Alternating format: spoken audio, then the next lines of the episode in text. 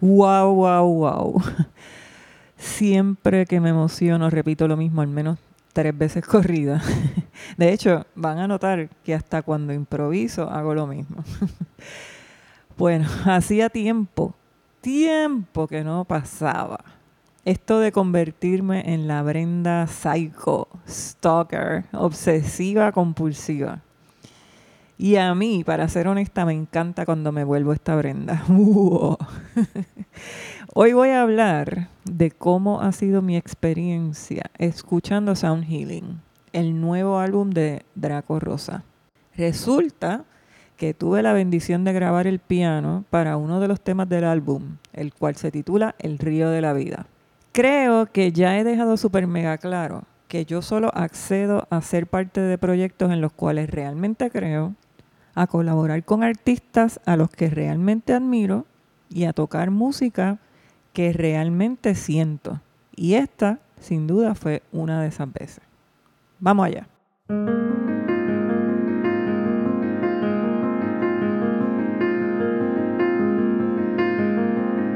Yo soy Brenda Hopkins Miranda y esto es Vivir la Creatividad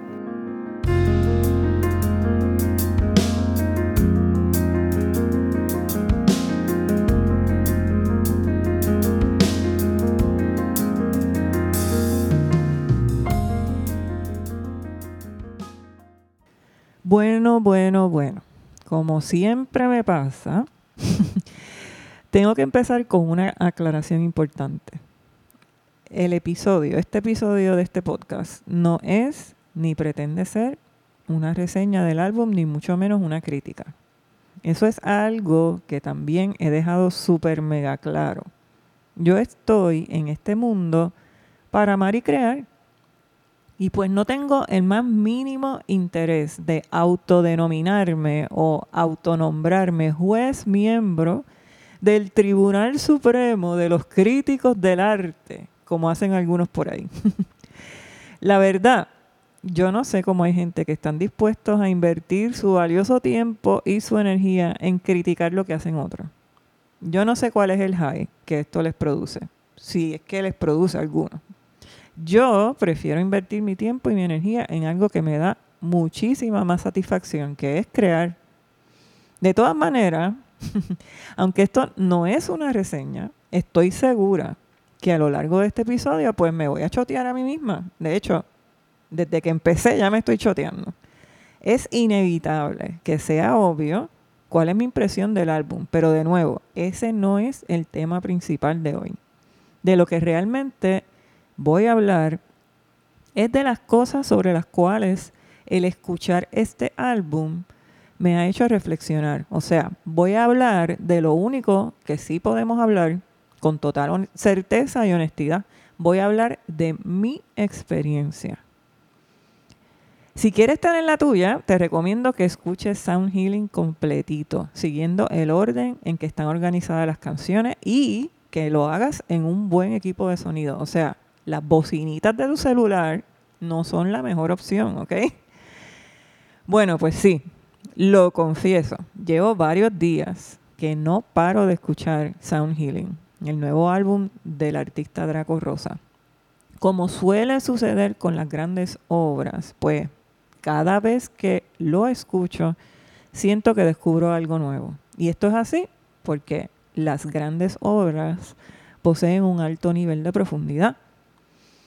No sé ni cuántas veces he dicho ya que a mí los artistas que me enamoran y me apasionan son los pioneros, los innovadores, los originales, los creativos, los valientes, los auténticos, los honestos, etcétera, etcétera, etcétera. Yo amo a los artistas que no se quedan estancados, repitiendo la misma fórmula que descubrieron una vez y que les representó y les funcionó en el pasado. Amo a los artistas que nunca se detienen, los que no paran de aprender, de investigar, de experimentar, de crecer y de evolucionar. Amo a los artistas que no importa los años que llevan creando su arte, continúan tomándose riesgos, aún sabiendo que puede que algunos de esos riesgos no resulten como esperaban o como quisieran porque oye, cuando hay garantía en lo que tú estás haciendo, pues entonces no se le puede llamar un riesgo, ¿verdad? Yo amo a los artistas que se atreven a hacer y expresar quiénes son a cada momento y se atreven a compartir cada una de sus etapas con nosotros. Yo amo cuando puedo confirmar esto con solo mirar la discografía de un artista, porque cada uno de sus álbumes es diferente a los demás. Yo amo cuando cada obra de un artista hace lo que se supone que haga, el verdadero arte. Documentar un momento en el tiempo yo me identifico con los artistas cuyo arte es una especie de autobiografía, porque ese camino es el camino por el cual yo siempre he ido. Esa es la manera en la que yo he vivido mi creatividad. De hecho, la única clasificación que yo uso para mi propia música es esa, la de autorretrato o autobiografía. Cada uno de mis álbumes es diferente a los demás. Y esto no es así porque yo lo estoy haciendo a propósito, porque quiero ser la más cool o la más diferente. La razón es mucho más natural y simple. Cada álbum no puede evitar ser diferente de los demás porque marca un momento específico de mi vida. Yo siempre he hecho mi música como me da la real gana, literalmente. Yo siempre he sido la que ha tomado todas las decisiones sobre el tipo de música que voy a hacer, el estilo, el sonido, los arreglos, la instrumentación, los músicos con los que voy a trabajar, las canciones que van en el álbum, el orden de las canciones, la portada, el look, etcétera, etcétera. Y ha sido así porque toda mi vida yo he sido una artista independiente. O sea, que yo nunca he tenido que rendirle cuentas o dar explicaciones a ninguna compañía o persona. Y así, pues mira, con más razón, yo respeto y admiro a los artistas que se atreven a enfrentarse a toda esa presión que las compañías y sus ejecutivos, cuyo único fin es producir dinero, pues suelen poner sobre ellos. Muchos de esos ejecutivos posiblemente saben sobre cómo hacer dinero y cómo vender, pero tú y yo sabemos que el arte es otra cosa. Y por eso la mayoría de estos ejecutivos suelen estar como 10 pasos atrás de los artistas. Yo admiro a los artistas cuyo camino no es una línea recta. Yo admiro a los artistas que van defendiendo cada paso que dan, cada curva que cogen, que van defendiendo su derecho a ser quienes son. Yo admiro artistas como, por ejemplo, Alicia Keys, Lady Gaga, Miles Davis, Nina Simone, Astor Piazzolla, Camarón de la Isla, Queen, cuando tuvieron que defender, por ejemplo, su Bohemian Rhapsody, Pink Floyd, cuando tuvo que defender su The Wall, Rubén Blades, cuando tuvo que defender su Pedro Navaja porque le decían que era demasiado larga y, uff, afortunadamente la lista de los artistas valientes es bastante larga. Definitivamente el mundo en que vivimos sería súper diferente sin ellos y sin ellas. Yo me imagino a estos artistas defendiendo su visión con uñas y dientes frente a esos ejecutivos que, que vienen con su no, no se puede y se supone y eso no va, a quienes lo único que les importa es si algo es comercial o no es comercial. Lo más loco de todo es que muchas de las grandes obras que fueron rechazadas de entrada por estos ejecutivos, que no las querían producir, pero que de alguna manera lograron materializarse gracias a la persistencia de esos artistas valientes, como yo digo, pues para sorpresa de esos mismos ejecutivos, esas obras terminaron siendo éxitos comerciales. Y al día de hoy, al alcanzar la categoría de clásico, pues siguen produciendo dinero. De la nada llega ese algo que fue capaz de atravesar la pared de las objeciones y los feros de los ejecutivos. Algo realmente innovador y original, que sí la pega. Y lo más cómico es que entonces los ves tratando de disimular su sorpresa. Y a veces los ves negando que se hayan opuesto alguna vez. A veces hasta se atreven a decir que ellos estuvieron apoyando desde el principio. Sí, apoyando eso que ahora están tan desesperados por copiar. Honestamente, yo no tengo idea de cómo fue el proceso de producción de Sound Healing. Simplemente estoy compartiendo, como dije al principio, las cosas sobre las cuales he estado reflexionando luego de haber escuchado el álbum. Vuelvo y digo que yo siempre he hecho mi música a mi manera porque yo produzco mi propia música. Y gracias a eso es que puedo admirar y reconocer aún más a un artista que se atreve a defender su visión no matter what. Y es que si no hubieran artistas así, el mundo, o sea, todos nosotros, nos hubiéramos perdido de tantas y tantas obras importantes y trascendentales. Yo no estoy diciendo que Sound Healing no es una obra comercial. Yo no soy quien para decir que es comercial o que no es comercial. No estoy para declarar ese tipo de cosas ni tampoco me interesa hacerlo. Lo que sí puedo decir es que Sound Healing es un álbum que no se puede clasificar ni encajonar fácilmente. En mi opinión, aquello que es inclasificable, como este álbum, posee una cualidad que tienen en común todas esas cosas que podemos llamar realmente arte. Y es que Sound Healing rompe con mucho, se supone. Por ejemplo, tiene temas instrumentales y temas cantados. Tiene temas en inglés y temas en español. Tiene temas de instrumentación mínima y tiene temas orquestales. Y tiene temas en los que se mezclan ambas cosas. Tiene el uso creativo de instrumentos, de efectos y sonidos poco comunes. O sea, hasta el álbum, la afinación del álbum es diferente a la usual. Lo que queda obvio por su título es que el álbum tiene un propósito claro.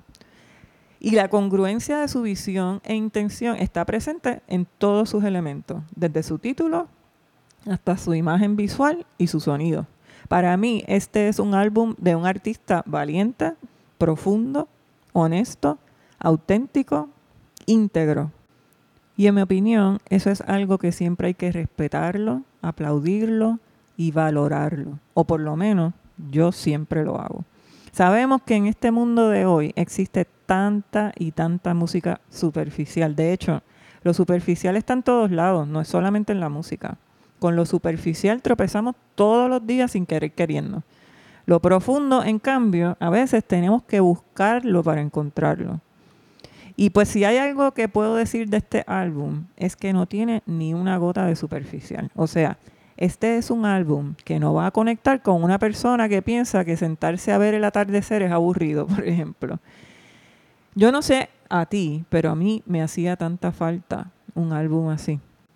Sabemos, porque lo podemos ver todos los días, que la presión para convertirlo todo, o sea, todo, en un producto que produzca dinero, es real y es bien, bien fuerte. O sea, el otro día vendieron una escultura invisible en algo así como 18 mil dólares. Hasta la nada se vende. Es increíble. Y esta presión no solo viene de los ejecutivos, también viene de algunos fanáticos que quieren exigirle a sus artistas que paren de crecer, que no evolucionen y que se queden repitiendo lo mismo que hicieron antes. Son fanáticos que serían felices escuchando año tras año básicamente lo mismo, su álbum favorito pero con distintos títulos. De hecho, hay artistas cuya discografía refleja eso mismo. Podríamos decir que el artista está repitiendo el mismo álbum y las mismas canciones pero con diferentes títulos. A esta presión de algunos fanáticos, Miles Davis, uno de mis favoritos, y quien nunca tuvo pelos en la lengua, respondía que si querían que tocara esa música, mira, mejor se fueran para su casa a escuchar el álbum porque él ya no iba por ahí. Miles Davis siempre estuvo comprometido con su pasión y defendió su derecho a no parar de crecer y de evolucionar. Así es la cosa. Hay presión para que los artistas hagan lo mismo que hicieron en el pasado. Y hay presión también para que los artistas hagan lo mismo o imiten lo que están haciendo los demás. Una de las justificaciones más usadas para esta presión es que así es que la van a pegar. Y recordemos que para muchos pegar es sinónimo de éxito. ¿Y éxito es sinónimo de qué? De dinero y de fama. ¿Cuál tú crees que es la mayor presión que están recibiendo los artistas? Especialmente los artistas latinos ahora mismo. Pues la presión para que se junten con una persona que se dedica al género urbano y sabes qué, removí la palabra artista a propósito. Es que vivimos unos tiempos tan surrealistas en los que se le puede llamar artista, cantante y compositor a personas que realmente no lo son. Por lo menos en lo que a mí respecta, yo soy incapaz de usar las palabras amor o la palabra artista indiscriminadamente. Bueno, la presión más fuerte que hay allá afuera en estos momentos es para que los artistas se junten con una persona del género urbano y hagan un tema con ritmo pegajoso, que tenga una letra sugestiva, que sea sexualmente provocadora o de doble sentido, y si además se visten de forma provocadora, pues ¡boom! Mejor todavía.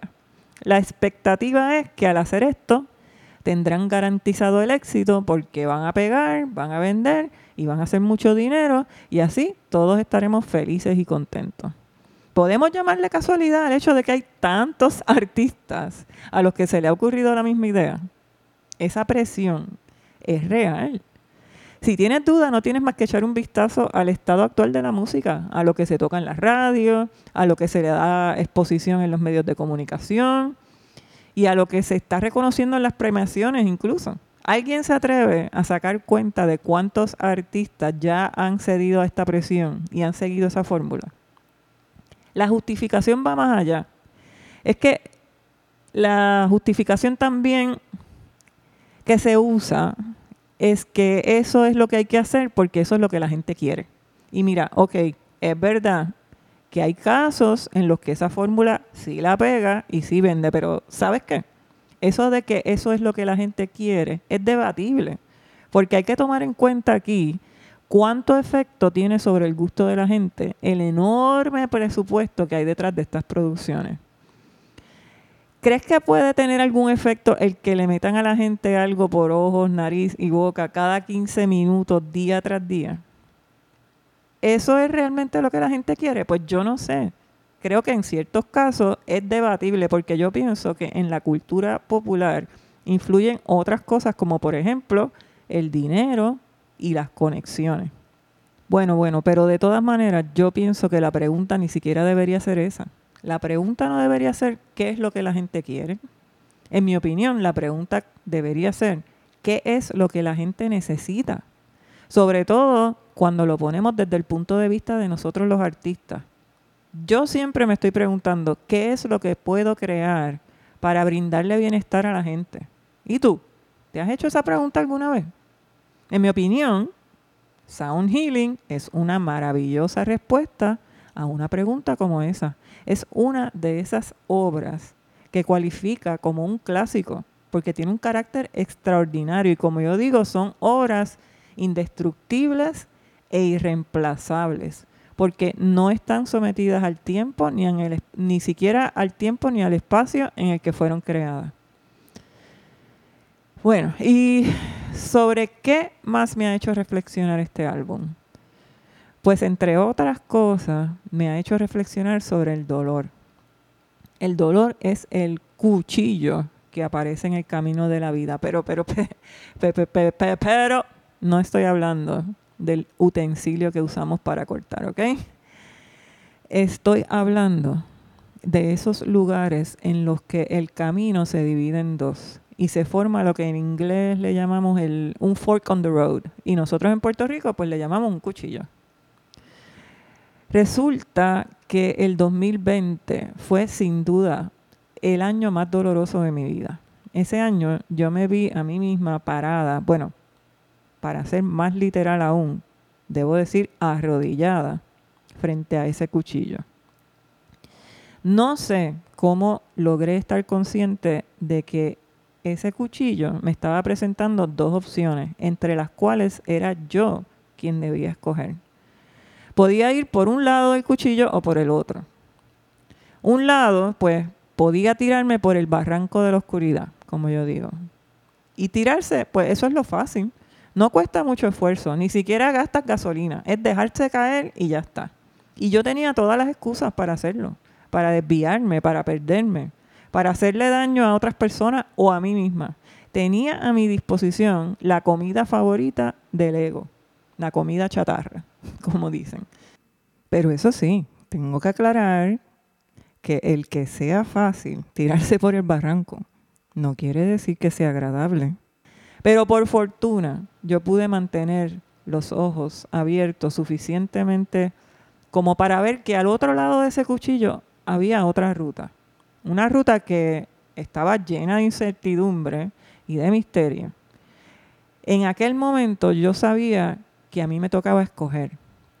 Y escogí tomar el, el camino espiritual, o sea, la ruta que conduce hacia la luz.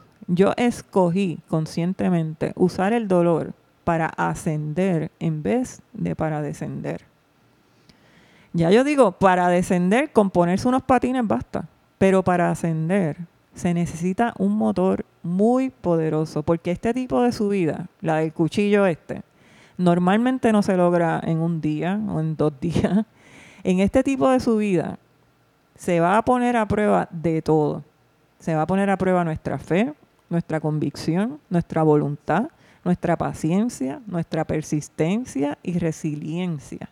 ¿Y sabes cuál es ese poderoso motor que nos permite lograr la subida?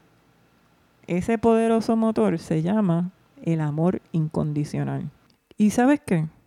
En esto del cuchillo del dolor existe la presencia sutil de una buena noticia muy importante y es que no importa cuántas veces hayamos escogido el lado del cuchillo que va en descenso, el cuchillo seguirá apareciendo a lo largo de nuestro camino, una y otra vez, regalándonos la oportunidad de escoger de nuevo y de escoger algo diferente.